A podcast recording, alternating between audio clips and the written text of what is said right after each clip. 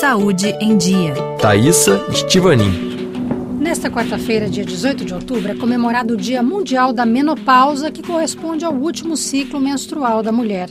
É nesse exato momento que ela para de menstruar e ocorre a queda brusca de dois hormônios femininos, o estrogênio e a progesterona. A menopausa ocorre em média em torno dos 50 anos, mas a idade varia em função do modo de vida ou outros fatores individuais. Esse processo fisiológico é natural, mas pode gerar muitos sintomas de intensidade variada.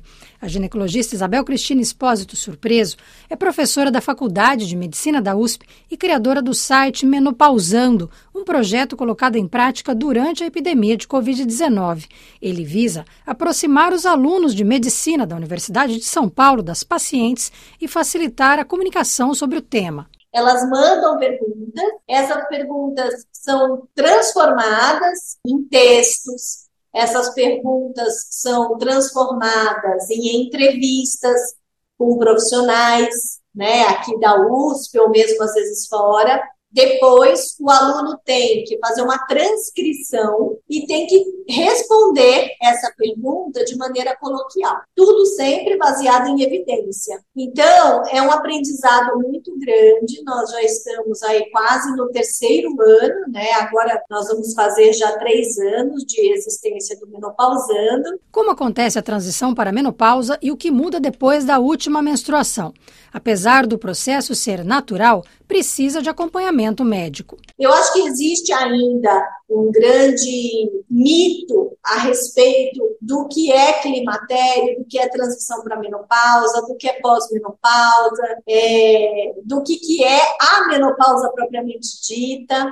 Neste período podem aparecer fogachos, alterações de humor, cansaço, sudorese e insônia mas ainda há muitos outros. Eu acho que o mais importante é as mulheres reconhecerem que os sintomas que elas sentem, muitas vezes elas não sentem sozinhas. E no fim, geralmente, das rodas de conversa, essas mulheres estão sorrindo. Elas chegam extremamente incomodadas e elas acabam dando risada. As mudanças da menopausa são psicológicas, sociais e corporais. A fase de transição corresponde aos dois últimos períodos reprodutivos da mulher, que ainda tem ciclos menstruais e períodos de ciclos ovulatórios.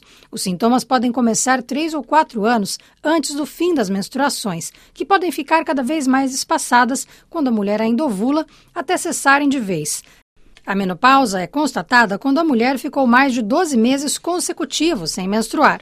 A partir daí começa a pós-menopausa, o período não reprodutivo. Os sintomas que você citou muito bem, Thaisa, que são principalmente os calores e a sudorese, então os fogachos que se iniciam da cintura para cima, acometem tórax, pescoço, couro cabeludo, e logo em seguida pode vir ou não uma sensação de sudorese fria, dependendo da intensidade que isto vem, a ocorrência e a intensidade disso, essa mulher pode ter outros sintomas vasomotores que a gente chama, que seria, por exemplo, sensação de batedeira, taquicardia, que nós chamamos de taquicardia, uma sensação de síncope, uma sensação que às vezes ela fala, às vezes eu tenho que sentar, senão parece que eu vou desmaiar vertigem e, às vezes, até um zumbido. São vários sintomas vasomotores que podem ocorrer, mas os mais comuns são os fogachos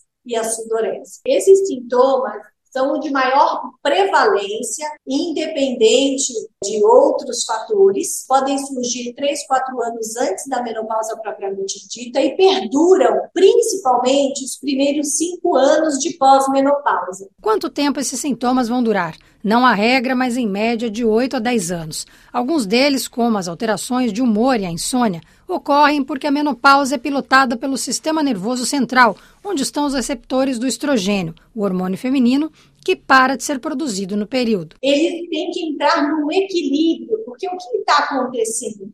Está acontecendo uma insuficiência, uma queda progressiva da produção de estrogênio ovariano por uma insuficiência ovariana fisiológica permanente da mulher. Os primeiros sintomas reduzem progressivamente, mas depois da menopausa surgem outros, também relacionados ao sistema nervoso central, que envolvem pele, articulações ou produção de fibroblasto, que forma a célula do tecido conjuntivo.